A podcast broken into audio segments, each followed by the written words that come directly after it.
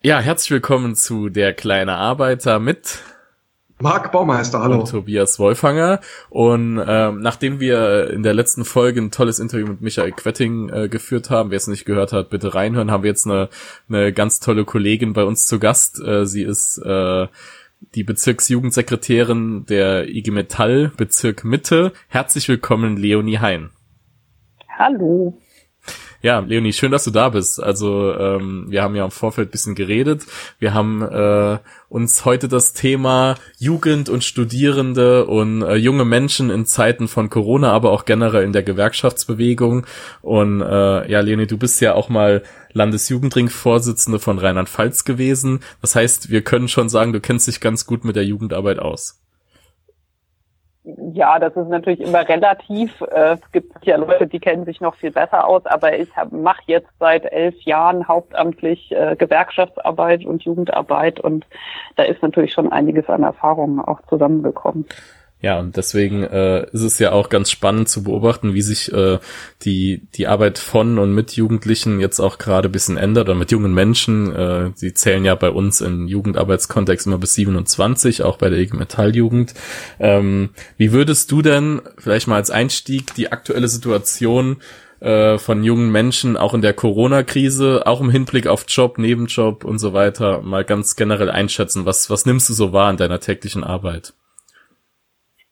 Ja, es ist natürlich ähm, durchaus widersprüchlich. Einerseits ist es ja so, dass die jungen Menschen, also mal die Risikogruppen, Vorerkrankte und so weiter ausgenommen, eigentlich relativ wenig betroffen sind von der Krankheit, weil es für sie ja nach allem, was wir bis heute wissen, relativ wenig äh, gefährlich ist. Und gleichzeitig sind sie in total erheblichem Maße betroffen, weil sie eben äh, von den negativen Folgen, die einhergehen mit der Krise, in besonderem Maße getroffen sind. Einerseits sozusagen im Privaten, weil keine Feiern mehr stattfinden, weil keine Partys stattfinden, weil keine Feste stattfinden, keine Konzerte und so weiter, aber eben auch im Arbeitsbereich, weil sie in besonderem Maße von prekären Arbeitsverhältnissen betroffen sind, weil sie natürlich äh, aufgrund ihres Alters eben sich vielfach noch in Ausbildungsgängen äh, befinden, studieren wo es sowieso unklar ist an vielen Stellen, wie es weitergeht. Und deswegen trifft sie die Unsicherheit, die einhergeht mit äh, der Krise und den Maßnahmen, die wir erleben im Zuge der Krise,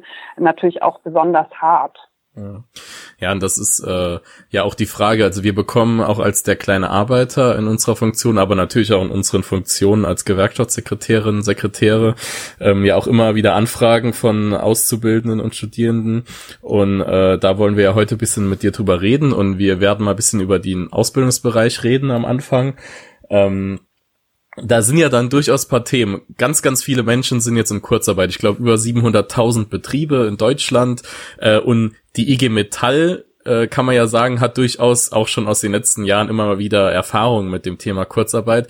Wie ist es denn, wenn ich Auszubildender egal ob jetzt in einem Metallbetrieb oder einem anderen Betrieb bin, ähm, wie ist es denn da mit Kurzarbeit? Ähm, ist man da auch direkt drin? Kriegt man dann nur 60 Prozent von seinem eh schon geringen Ausbildungsgehalt oder wie läuft das da ab oder wie sollte es laufen?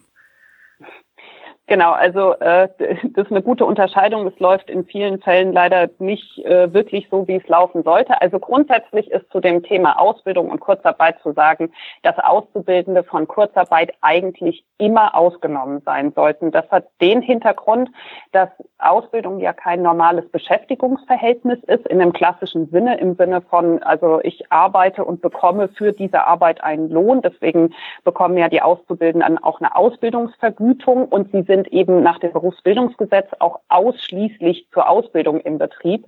Und diese Ausbildung hat ja nichts mit der Auftragslage zu tun. Mhm. Also dass die vielen Betriebe im Moment in Kurzarbeit sind, hat ja damit zu tun, also in aller Regel, dass die Auftragslage eben eingebrochen ist und die Pflicht der Betriebe Auszubildenden, die auch besteht nach dem Berufsbildungsgesetz, die ist davon eigentlich nicht erfasst. Also die ähm, Arbeitgeber haben und die Ausbilder haben weiter die Pflicht, Auszubildenden und die Auszubildenden haben äh, auszubilden und die Auszubildenden haben umgekehrt auch die Pflicht, quasi ihren Ausbildungswillen weiter äh, aufrecht zu erhalten. Natürlich gelten die ganzen äh, Punkte, die jetzt auch sonst in der Arbeitswelt gelten, mit ähm, also Sicherheitsmaßnahmen, Abstand einhalten und so weiter und so fort, auch für die Ausbildung. Das heißt, ich muss in der Ausbildungswerkstatt oder wo auch immer die Ausbildung stattfindet, ähm, dafür sorgen, dass diese Punkte eingehalten werden können.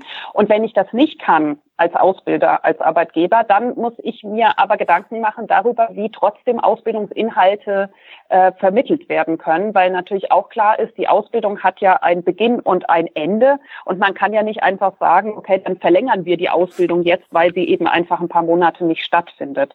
Das heißt, also wie gesagt, die Pflicht der Betriebe und der Ausbilder ist, die Ausbildung so gut es geht aufrechtzuerhalten, sei es im Betrieb, sei es außerhalb des Betriebs mit Aufgaben, die die, Leute nach Hause bekommen, über E-Mails, auch via Online-Konferenzen, Plattformen und so weiter. Natürlich gerne auch in Austausch mit der Berufsschule. Und wenn das alles ausgeschöpft ist und man wirklich sagt, okay, wir haben jetzt alles probiert, wir haben alles vermittelt, was man äh, digital vermitteln kann ähm, und es äh, gibt jetzt überhaupt keine Möglichkeit mehr, die Ausbildung irgendwie aufrechtzuerhalten, dann gibt es noch einen Schutzparagraphen im Berufsbildungsgesetz, Gesetz, nämlich den Paragraphen 19. Und in dem steht, dass der Arbeitgeber sechs Wochen lang ähm, voll die Ausbildungsvergütung weiterzuzahlen hat, wenn er die Ausbildung nicht aufrechterhalten kann. Leonie, darf ich hier nochmal nachfragen? Und zwar ganz ja. konkret. Wir haben jetzt ganze Branchen, die ja, ich sag mal, äh, ja, zwangsweise geschlossen sind, wie zum Beispiel Gastgewerbe. Ja. Da können die Menschen ja. nicht in die Küche. Viele Betriebe haben noch nicht mal einen Computer, die ausbilden, wo auch die Arbeitgeber nicht äh, gerade affin sind. Dasselbe gilt auch teilweise für den Einzelhandel, Einzelhandelskauffrau, die Auszubildenden. Ähm, meine Frage, du hast jetzt gesagt, es gibt einen Rechtsanspruch, dass ich weiter ausgebildet werde.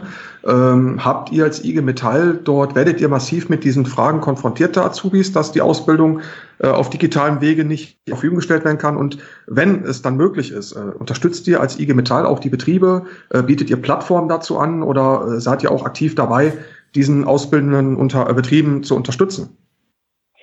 Also was wir machen, ist natürlich in erster Linie den Betriebsräten äh, da unsere Unterstützung anzubieten. Ähm, wir tauschen uns darüber aus, welche Plattformen es geben kann. Also da gibt es ähm, also Unterstützung per, also wir haben Broschüren, wir haben Online-Materialien, wo man das eben nachsehen kann, was es alles für Möglichkeiten gibt, welche Plattformen da genutzt werden kann. Es ist allerdings ganz klar Aufgabe der Betriebe, das auch umzusetzen und zur Verfügung zu stellen. Jetzt ist mir total klar, dass das auch abhängig ist von der Branche. Also auch wir haben Betriebe, die erstmal direkt alle nach Hause geschickt haben, auch also zum Teil auch gegen unseren Widerstand, weil wir, wie gesagt, finden, Ausbildung muss eigentlich inhaltlich auch weiter stattfinden. Das gilt natürlich für, für Branchen wie zum Beispiel das Gastgewerbe nochmal in besonderem Maße.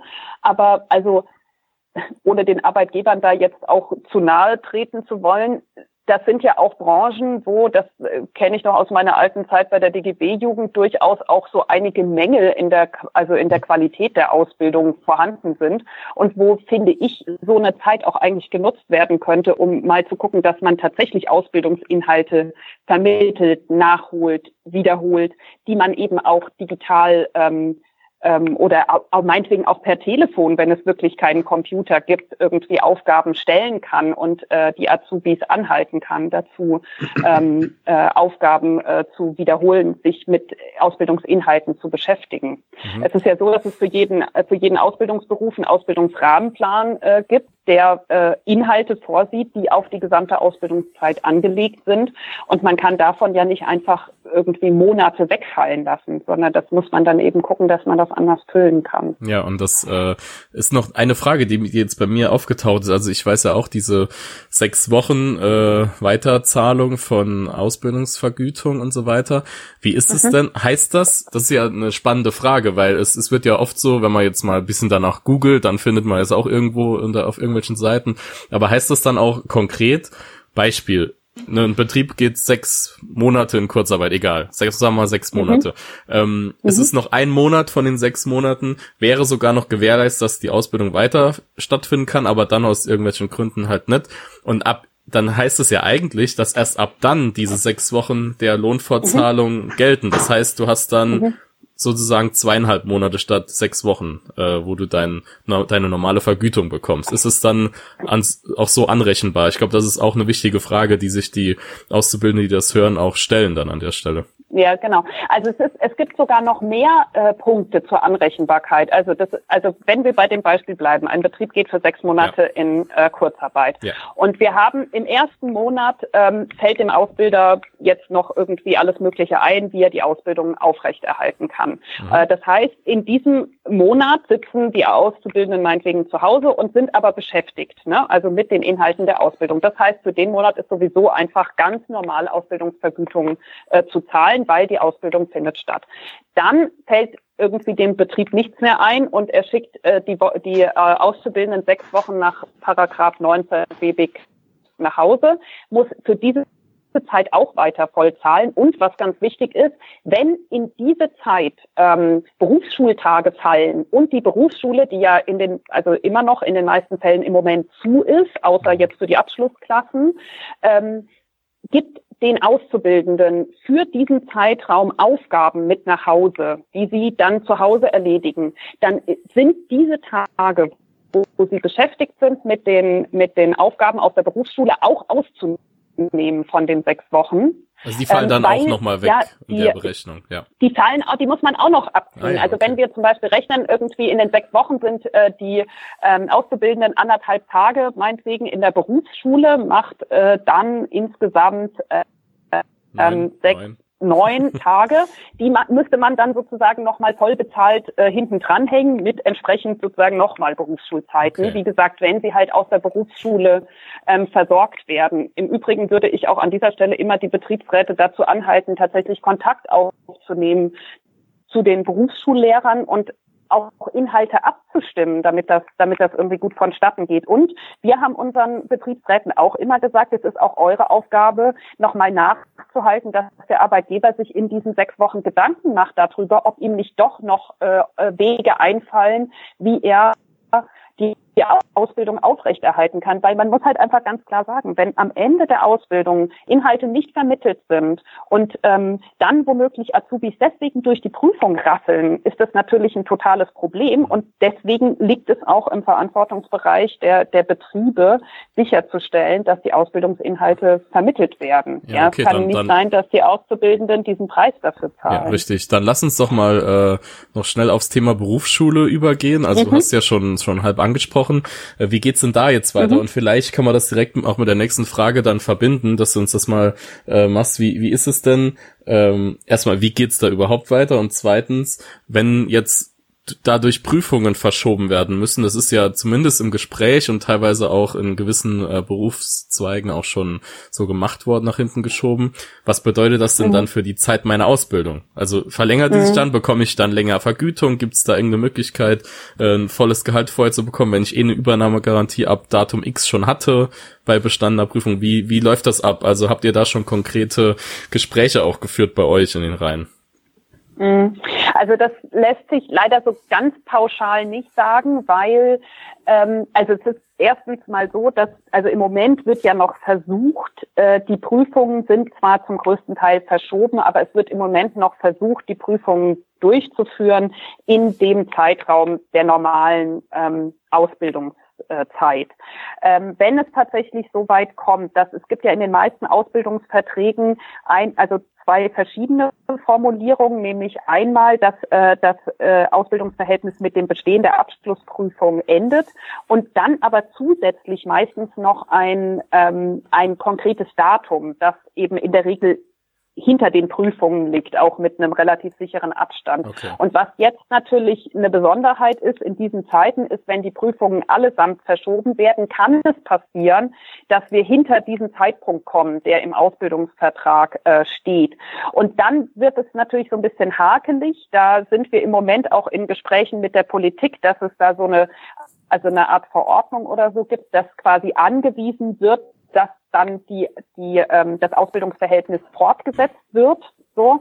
Es gibt aber natürlich auch Fälle, wo zum Beispiel dann schon ein Auszubildender bereits jetzt einen Vertrag hat in einem anderen Betrieb, ne, wo man dann eben auch im Einzelfall ins Gespräch gehen muss. Wie macht er jetzt noch seinen Abschluss ähm, oder sagt er, egal, ich, ich habe das, aus, äh, das, das Beschäftigungsverhältnis im Anspruch, dann, dann brauche ich den Abschluss gar nicht mehr oder ich hole ihn irgendwann später nach oder so. Also das lässt sich nicht komplett pauschal für alle gleich beantworten. Wichtig ist da frühzeitig mit den Jugend- und Auszubildendenvertretungen, mit den Betriebsräten, mit den Ausbildungsleitungen, eben zum Teil auch mit den Berufsschulen oder auch mit den Kammern, also mit der Industrie- und Handelskammer beziehungsweise der Handwerkskammer ins Gespräch zu gehen und diese Fragen abzuklären. Ja, halt, also das du, lässt du, nicht für alle eindeutig beantworten. Ja, hältst du es für äh, realistisch, dass die Politik da eine entsprechende Verordnung macht?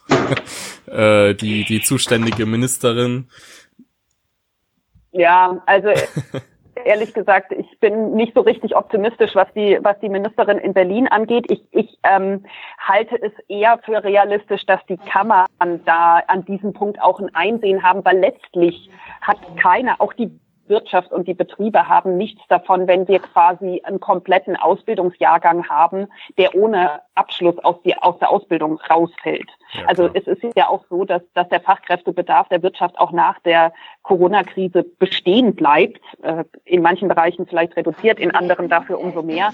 Aber ich halte es nicht für sinnvoll, äh, jetzt äh, davon also oder ich gehe einfach auch nicht davon aus, dass die Betriebe letztlich ein Interesse daran haben, dass die Leute ihre Abschlussprüfungen nicht machen können. Also das mag im Einzelfall so sein, aber das ist sicher nicht die Regel.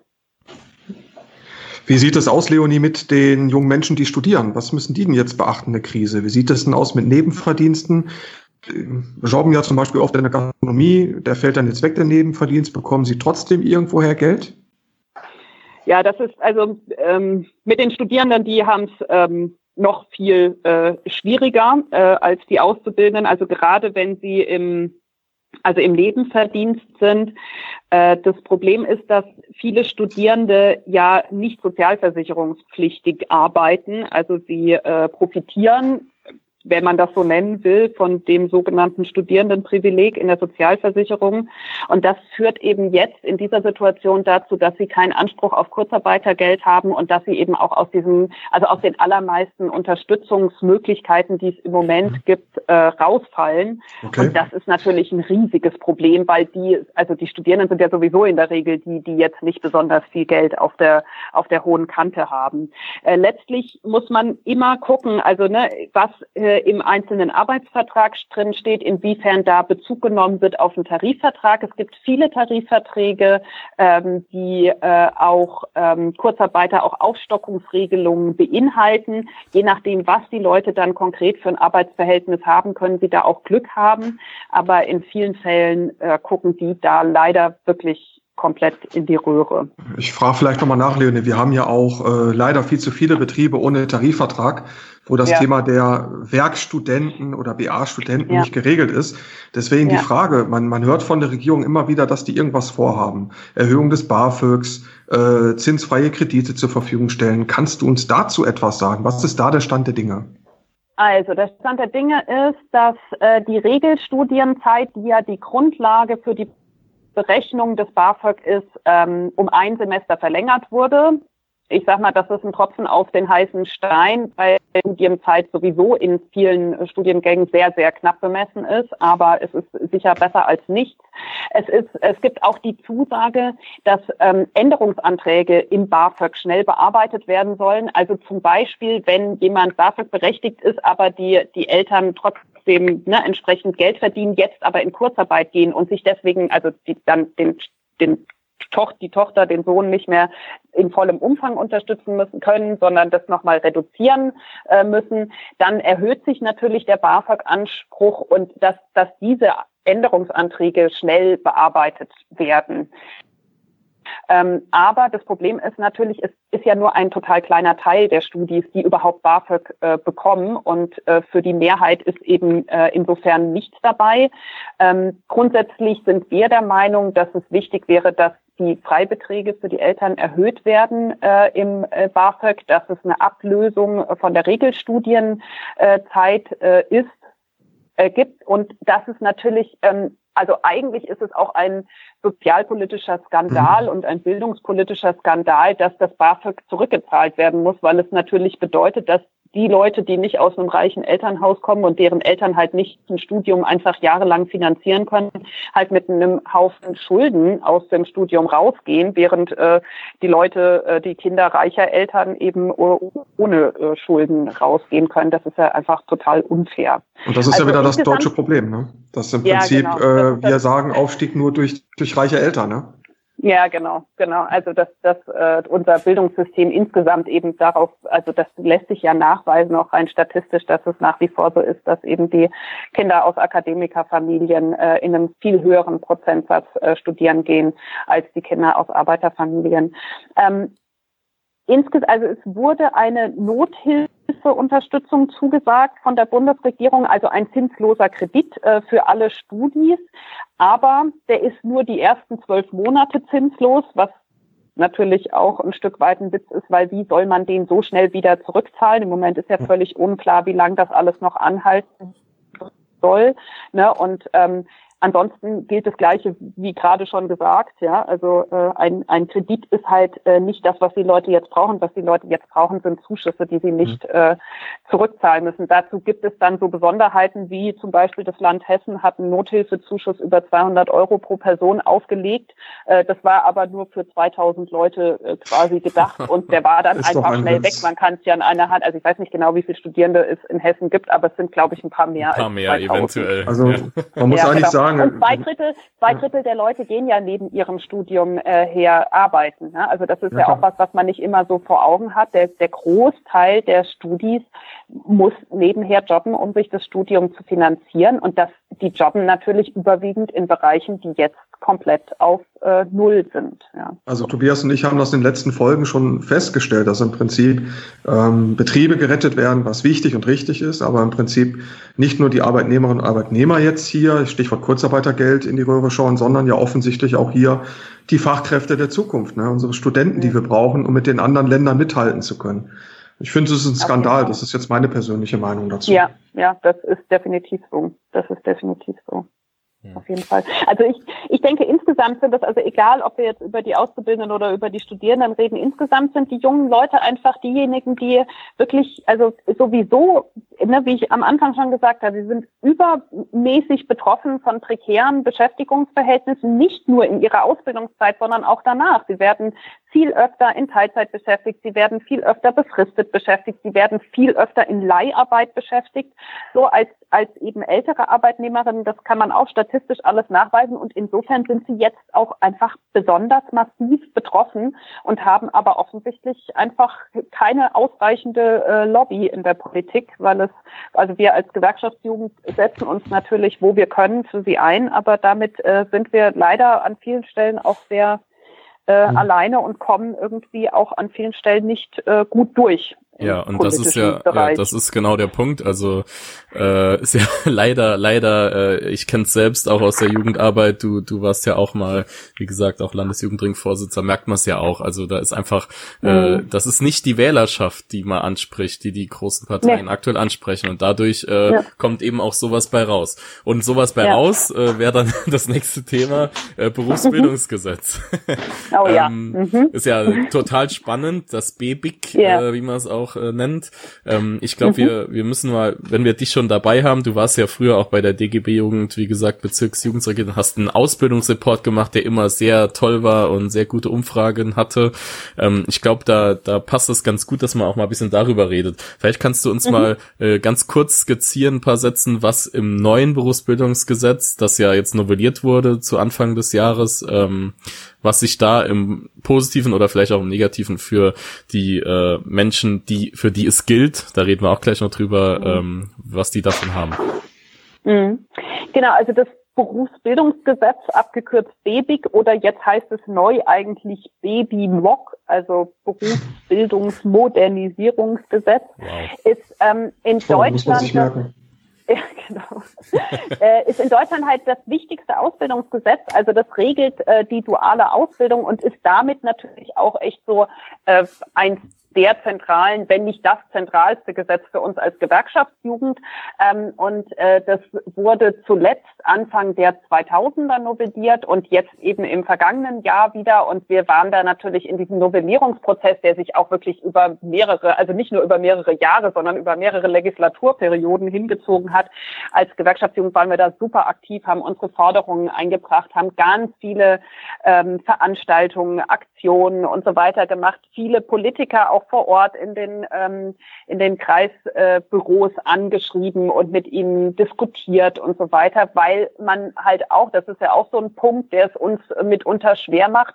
Es gibt eben viel zu wenig äh, Politiker und Politikerinnen, die äh, keinen akademischen Hintergrund haben. Also es gibt kaum noch Leute, die im Bundestag sitzen, die nicht ein Studium gemacht haben, sondern eben nur eine klassische Ausbildung gemacht haben, was auch dazu führt, dass dort äh, viele Politiker und Politikerinnen über Dinge entscheiden, zum Beispiel beim Berufsbildungsgesetz, von denen sie verdammt wenig Ahnung haben. Also das ist uns da, also das nur so am Rande mal äh, erzählt, dass es uns in dieser Diskussion echt immer wieder begegnet, dass wir wirklich den, äh, den Politikern da grundlegendste Sachen äh, erklären mussten. Ja. Genau, aber was ist neu in diesem Gesetz? Es gibt jetzt ganz neu, mehr oder weniger in Anlehnung an den Mindestlohn eine Mindestausbildungsvergütung, ähm, die sich auch im ähm, Novellierungsprozess nochmal deutlich verbessert hat. Also wir, also ursprünglich, ähm, also natürlich wollten sie das eigentlich gar nicht und wenn dann irgendwie so höchst, also angelehnt an Schüler-BAföG höchstens 500 Euro im Monat und so. Jetzt ähm, ist das deutlich äh, höher, wenn auch mit einem, also sozusagen es, es äh, gilt ab äh, diesem Jahr und steigt jetzt erstmal jährlich relativ saftig an und äh, wird, wenn der Einführungsprozess abgeschlossen ist, im ersten Ausbildungsjahr bei 620 Euro sein, im vierten Ausbildungsjahr bei 868 Euro das ist äh, schon mal ein, ein Meilenstein, sage ich mal, auch wenn es natürlich nicht das ist, was wir uns eigentlich ähm, erhofft haben. Äh, leider gibt es auch die Möglichkeit, da von nach unten abzuweichen, wenn es einen Tarifvertrag gibt, äh, der was Schlechteres regelt. Also mhm. dieser Tarifvorbehalt, der gilt da natürlich im Besseren. Also wenn in einem Tarifvertrag jetzt äh, eine Ausbildungsvergütung äh, steht, die doppelt so hoch ist, dann bekommen die Leute die auch. Aber wenn eben eine, eine, eine Ausbildungsvergütung geregelt ist, die unter der Mindestausbildungsvergütung äh, liegt, dann gilt die leider auch. Das äh, haben wir versucht rauszukriegen, haben wir aber nicht geschafft. Also das heißt, wir haben jetzt hier eine, eine Untergrenze eingeführt und das war natürlich, mhm. das kann man ruhig an der Stelle nochmal sagen, auch der Verdienst ja. der Gewerkschaften. Äh, ich weiß, ja. im letzten Jahr gerade wurde ja äh, wirklich von allen Mitgliedsgewerkschaften, von den Jugendbereichen äh, richtig äh, Druck gemacht und das hat funktioniert, weil ich habe mal ein ganz kurzes Beispiel noch dazwischen. Wir haben äh, in der Westpfalz habe ich vorher gearbeitet und äh, da hatten wir mit der Rechtsanwaltskammer geredet und die haben sich gewundert, dass sie so wenige Auszubildende haben, so Rechtsanwaltsfachangestellten. Und äh, ja. ja, dann haben wir mal mit denen geredet und da kam raus, dass die äh, im ersten Lehrjahr 300 Euro brutto äh, Ausbildungsvergütung ja. bezahlen. Mhm. Ja. Und äh, dann hat man denen mal erklärt, äh, dass das eventuell zum Überleben, dann kommen noch 220 irgendwas raus, netto, äh, nicht ganz mhm. reichen könnte für eine Ausbildung, die richtig hart ist auch, ne? Also äh, einem Anwalt hinterherlaufen den ganzen Tag. Also ähm, daher das ist ein ganz großer Verdienst der Gewerkschaften. Also da schon mal vielen Dank ja. auch an auch an dich. Kannst du gerne für deine ganzen Gewerkschaftskolleginnen mitnehmen. Das ist sehr wichtig gewesen. Ja, ja. Nur wisst ihr, was ja, mich halt ärgert? Hart, hartes Brett. Ja. Es ärgert mich was einfach ärgert im Prinzip, dass solche Gesetze ja richtig und wichtig sind, aber die dann die sogenannten schwarzen Löcher bekommen. Bei großen Koalitionen kommt das ja halt öfters vor. Ne? Das heißt, wir, wir haben einen, einen richtig großen Erfolg, aber der dann durch Gesetzeslücke dann zum Teil wieder ausgerechnet in den Berufen zunichte gemacht wird, äh, wo der gewerkschaftliche Organisationsgrad nicht so gut ist. Ja, ja, das ist richtig, auf jeden Fall. Also das ähm, ja, also da ist es, ich denke, letztlich ist das eigentlich ein Grund, sich eben gewerkschaftlich zu organisieren und äh, zu versuchen, äh, diese Ausbildungsvergütung noch durch, durch Tarifverträge zu überschreiten. Ähm, wie gesagt, wir haben uns dafür eingesetzt, dass, dass man nicht nach unten abweichen kann, weil das natürlich auch, also das ist ja auch eine, also was ist das für eine Argumentation? Man sagt, das ist irgendwie eine Untergrenze, unter derer man nicht ordentlich irgendwie leben kann. Das ist was, was allen Auszubildenden zustehen soll. Aber es gibt die Möglichkeit, nach unten abzuweichen. Das ist irgendwie, äh, das, also ich mhm. verstehe es auch inhaltlich nicht, aber Gut, ich habe leider, also ich hätte andere Dinge in das Gesetz reingeschrieben, aber ich durfte nicht. Na gut, das ist ja dann wieder das, was die CDU dann für ihre, ihre Wählerschaft dann da raushandeln muss, ne? Damit genau, das Gesetz genau. bloß nicht hundertprozentig wirkt. Ja, genau. Aber neben der, also neben der Mindestausbildungsvergütung gab es auch noch andere Sachen, die wir, also leider auch noch ein paar Sachen, die wir nicht reinbekommen haben. Zum Beispiel wollten wir eigentlich, dass es einen Anspruch auf Übernahme nach der Ausbildung gibt. Ähm, und äh, selbst wenn man diesen Anspruch nicht regelt im Berufsbildungsgesetz, dass es zumindest ähm, eine ähm, eine Ankündigungsfrist gibt, dass der Arbeitgeber mindestens, also dass im Prinzip sozusagen man übernommen wird, wenn der Arbeitgeber nichts macht und wenn er nicht übernehmen will, dann muss er das mindestens drei Monate vorher ankündigen. Das war eine Forderung von uns. Das hat es leider auch nicht ins äh, Gesetz geschafft. Was es auch nicht ins Gesetz geschafft hat, ist die Gleichstellung von Dualstudierenden ähm, mit Auszubildenden. Das war eigentlich eine ganz grundlegende Forderung der Gewerkschaftsjugend. Das haben wir auch nicht geregelt, aber wir haben dafür ähm, nochmal mal ein paar Freistellungsregelungen besser geregelt, ähm, zum Beispiel, äh, dass es äh, vor der schriftlichen Abschlussprüfung äh, einen freien Tag gibt, um sich nochmal intensiv vorzubereiten auf die Prüfung oder aber auch einfach mal einen Tag zum Runterfahren zu haben, um dann ausgeruht in die Prüfung äh, gehen zu können. Und ähm, es wurde äh, zum Beispiel auch noch mal klarer geregelt, und zwar analog zum Jugendarbeitsschutzgesetz, dass äh, Auszubildende zum Beispiel nicht vor Beginn der ähm, Berufsschule noch mal in den Betrieb kommen müssen. Also es gibt ja durchaus auch, also ne, im Organisationsbereich der der NGG, also zum Beispiel bei den Bäckern war das immer wieder Thema, dass die, wenn halt irgendwie die, die Schicht für den Azubi um 5 Uhr losging, die, dann die äh, Azubis haben vor der Berufsschule, die dann um acht oder neun losging, nochmal im Betrieb haben antreten lassen. Und das ist jetzt geregelt, dass das ja, so super. nicht geht. Und ähm, die Frage ähm, ist jetzt noch, du hast es schon ganz kurz angesprochen, vielleicht äh, können wir dann damit in, in dem Bereich BBIG mal rausgehen. Ähm, das wäre vielleicht sogar irgendwann mal eine eigene Folge, duales Studium, aber ich möchte gern äh, ja. Äh, ganz kurz ansprechen, weil ich habe selbst dual studiert ähm, ah. und äh, total prekär, äh, muss man sagen. Mhm. Ähm, ich hatte noch Glück, dass mein Arbeitgeber, der dieses duale Studium für mich durchgeführt hat als Arbeitgeber, äh, noch ordentlich bezahlt hat, aber viele Mitstudierende mussten teilweise, haben teilweise für null Euro gearbeitet in Vollzeit mit Präsenzphasen alle sechs Wochen. Ähm, das ist aktuell faktisch nicht geregelt, ne? Und du kannst auch ja. damit den Mindestlohn unterschreiten und du hast auch ja. äh, und du hast nicht mal die Sicherung der Mindestausbildungsvergütung. Ist das richtig? Ja, ja, genau. Also das äh, absurde, äh, der absurde Zustand beim dualen Studium, den haben wir leider auch in dieser BBIG-Novellierung jetzt nicht überwunden.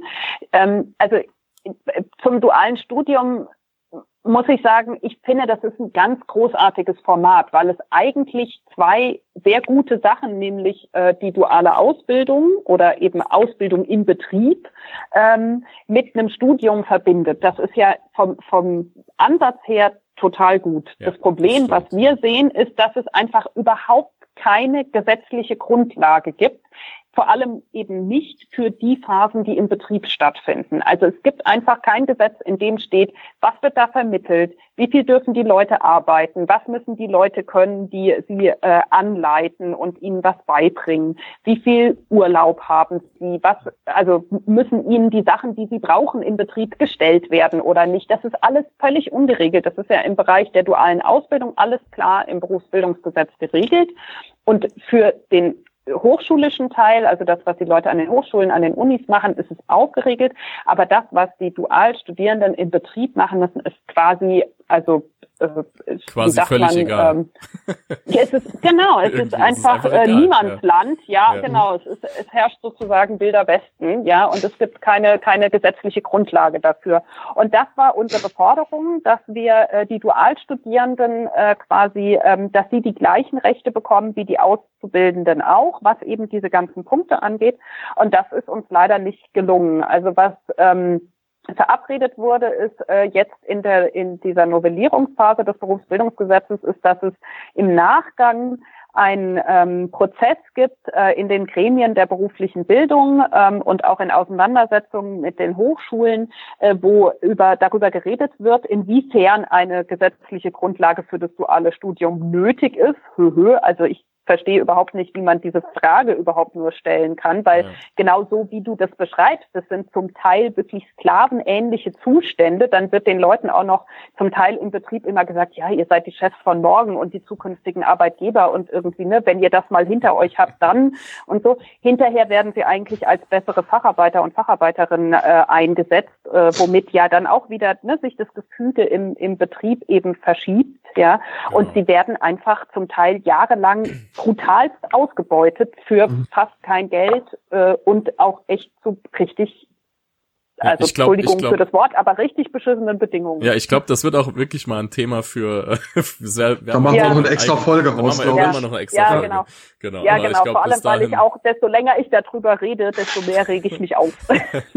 was bringt denn jetzt, wenn ich das Thema abrunde, das Thema BBIG, ne? Was bringt denn mhm. jetzt der Ausbildungsmarkt, äh, auch im Vergleich der Ausbildungsreport und was denkst du, wird sich im Bereich der Ausbildung denn nach Corona verändern? Ja, also ein Punkt, der mir aktuell Sorgen macht, ist, dass ähm, die Arbeitgeber natürlich diese Krise auch, wo sie können, äh, nutzen, um für sich irgendwie was rauszuholen. Zum Beispiel äh, erleben wir äh, zurzeit immer wieder, dass es Angriffe gibt auf den auf den Paragraphen 19, den ich vorhin schon zitiert habe, nachdem sie eben sechs Wochen die Ausbildungsvergütung weiterzahlen müssen, auch dann, wenn keine Ausbildung stattfindet. Also den hätten die am liebsten äh, komplett gestrichen, damit das äh, nicht mehr passiert und sie die Auszubildenden genauso in Kurzarbeit null schicken können wie alle anderen auch.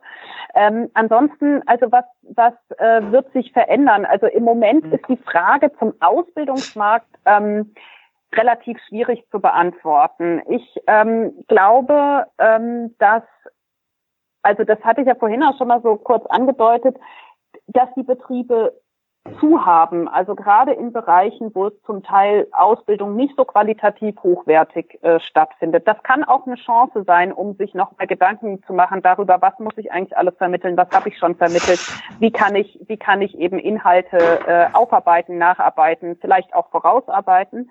Ähm, aber es ist natürlich auch so, dass es, also ne, es, es schürt Ängste, äh, die aktuelle äh, Situation. Man kann im Moment überhaupt nicht absehen, ob es einen normalen Start gibt in das kommende Ausbildungsjahr. Ich habe gerade erst vorhin die Nachricht bekommen, dass zumindest für Rheinland-Pfalz gilt, dass die ähm, abgeschlossenen Ausbildungsverträge äh, deutlich rückläufig sind. Also eben zum jetzigen Zeitpunkt für das anstehende Ausbildungsjahr 18 Prozent weniger. Das ist natürlich schon echt auch ein Brett.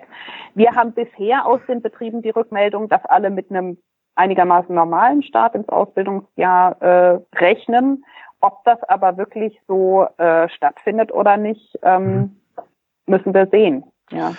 Leonie, kommen wir mal ein bisschen zu Zahlen und vielleicht ja. auch dem Erfolgsgeheimnis der IG Metall und das bewusst ohne Anführungsstriche. Und zu Leonie persönlich. Die IG ja. Metall, wir haben uns gerade die Zahlen angeguckt, hat knapp 2,3 Millionen Mitglieder. Das ist ein Wahnsinn.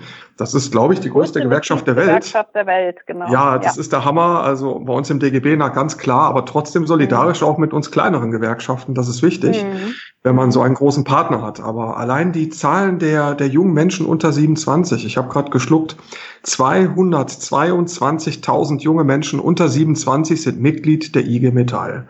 Mhm. Und dazu muss man sagen, ihr seid ja der größte politische Jugendverband. Leonie, deswegen mal die Frage, wie erklärst du dir diesen Erfolg? Warum sollen junge Menschen in diese Gewerkschaft eintreten und warum machen die das offensichtlich bei euch, gerade auch mal im Vergleich zu Dienstleistungsberufen, Dienstleistungsbranchen, wie zum Beispiel Gastgewerbe oder auch Lebensmittelbereiche oder auch Einzelhandel? Womit begründest du diesen Erfolg? Ja, also ich meine, insgesamt danach gefragt, warum soll ich Gewerkschaftsmitglied werden? Ich finde, das gilt ja erstmal unabhängig von der, von der Branche und von dem Beruf, den ich lerne und von dem Betrieb, in dem ich arbeite, ist, wir sind einfach als Arbeitnehmerinnen und Arbeitnehmer in, in einer strukturell benachteiligten Situation gegenüber dem Arbeitgeber, egal um was es geht. Also stelle ich mir vor, ich müsste alleine mit dem Arbeitgeber mein Gehalt verhandeln, meine Ausbildungsvergütung verhandeln, äh, meine Ausbildungsinhalte verhandeln und so weiter und so fort. Ich ich wäre auf ziemlich verlorenem Posten. Das ist ja der Grund, warum es Gewerkschaften gibt. Also diesen Begriff der Solidarität, der gerade in der äh, Corona-Zeit ja so ein bisschen abgedroschen schon fast äh, mittlerweile wieder äh, äh, klingt. Das ist ja ein Begriff, den wir eigentlich schon also seit äh, Jahrhunderten prägen und der die Grundlage ist für, für unser Handeln.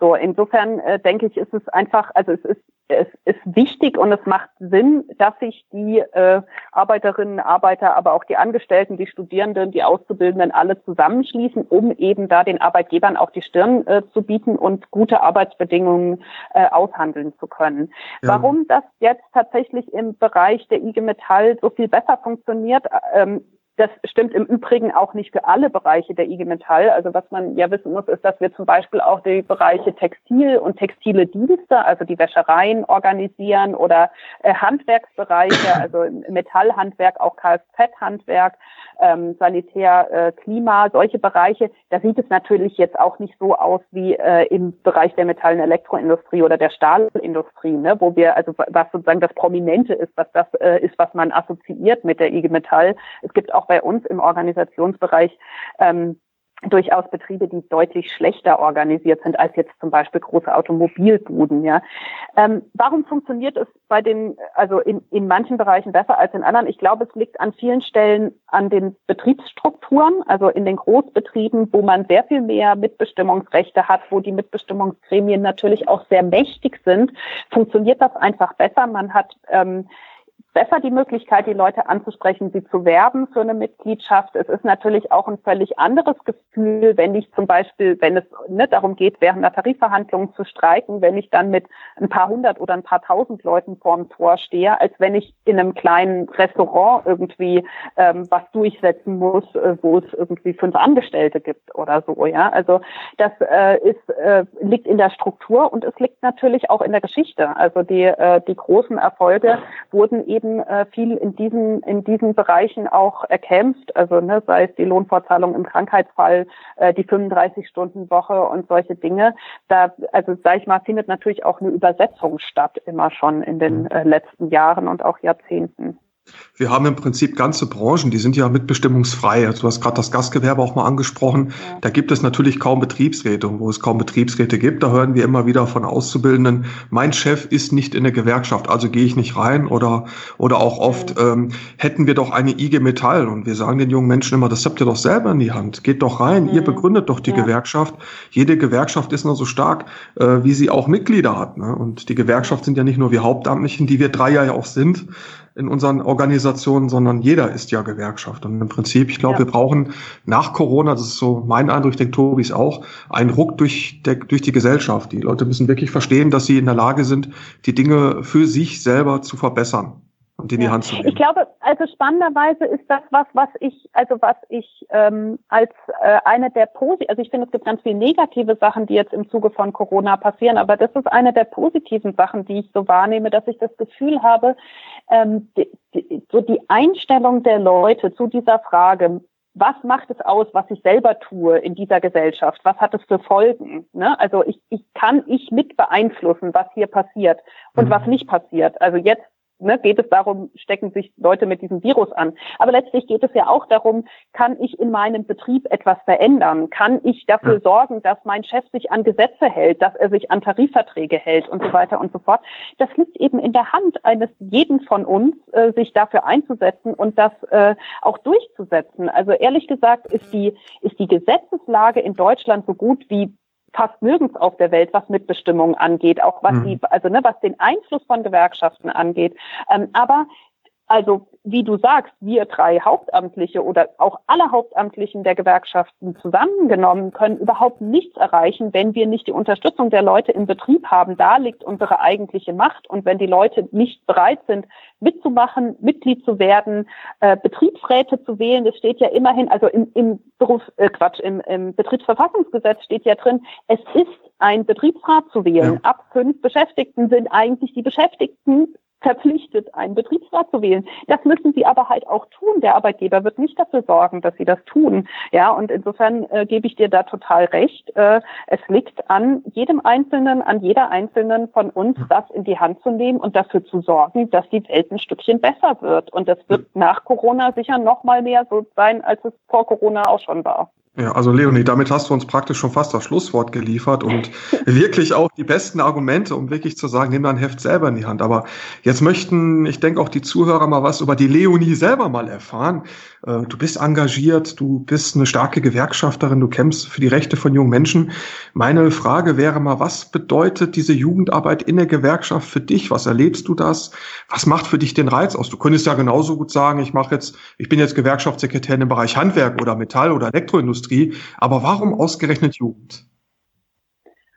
Ähm, naja, also Jugend ist ja einerseits was, wo man als junger Mensch erstmal einsteigt und das dann auch macht. Ich finde an, also was ich cool finde am Jugendbereich immer, ist, dass ich das Gefühl habe, da da geht's einfach ab. Da sind so viele Leute, die richtig Bock haben, die ihre Freizeit auch opfern, um eben diesen ne, solidarischen Gedanken und die, die Energie, die auch da ist, äh, vorwärts zu bringen, die sich einsetzen für ihre politischen Forderungen. Es gibt ja ein durch und durch demokratischen Aufbau äh, der Gewerkschaften. Wir sind als Jugendverbände, als IG Metall Jugend, das wir gesagt, 222.000 äh, junge Menschen sind in der IG Metall Mitglied und viele von denen sind eben nicht nur Mitglied, sondern sind auch ähm, aktiv engagiert. Ähm, die, die bringen sich selbst ein, die bringen ihre Ideen ein, die bringen ihre politischen Forderungen ein, die, die diskutieren, die kämpfen darum. Ich habe einfach das Gefühl, da ist immer so unglaublich viel Energie da. Die haben einfach äh, den unbedingten Willen, diese Welt zu einer besseren Welt zu machen. Und das finde ich extrem äh, anregend. Das macht total viel Spaß und ähm, dabei fällt eben auch ganz viel Positives ab, wie zum Beispiel bessere Regelungen äh, für alle Auszubildenden über das Berufsbildungsgesetz. Das äh, ist ja durchaus auch was, was sich einfach äh, gut anfühlt, wenn man in so einem jahrelangen Novellierungsprozess sich wieder und wieder und ja. wieder mit Politikern und anderen Leuten darüber auseinandergesetzt hat, versucht hat, über Facebook und über Pressemitteilungen und über was weiß ich was eben Forderungen nach vorne zu bringen und dann eben auch Erfolge äh, sich da zeigen, mhm. genauso wie in Tarifverträgen oder auch in Betriebsvereinbarungen oder indem man ne, die Ausbildung im Kleinen, in der Ausbildungswerkstatt äh, verbessert, ähm, indem man sich auch engagiert, was weiß ich, in der Berufsschule, äh, in der, in der Schülervertretung und so weiter und so fort. Es gibt so viele Möglichkeiten mitzumachen und ich finde, die Gewerkschaftsjugend ist einfach ähm, einer, einer der Verbände, wo, wo, wo es einfach am meisten abgeht und das macht total Bock.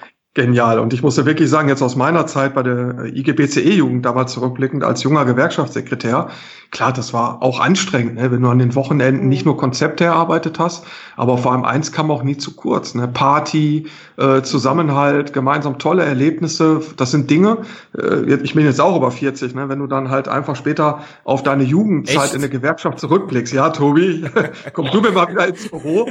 wir sind Arbeitskollegen.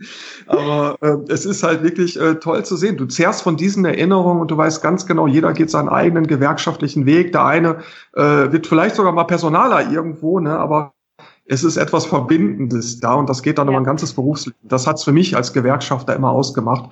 Auch wirklich den Spaß, die geilen Erlebnisse. Du kannst 20 Jahre danach immer noch drüber lachen, was du dort einfach Tolles erlebt hast. Und diese, ja. dieses Rebellische, ne, dieses Welt ja. verändern wollen, lassen uns nicht bremsen. Ne? Der GHV kann uns mal. Ne?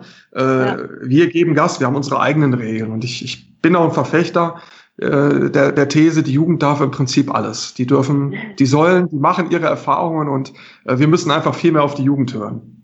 Ja, ja das ist sicher so.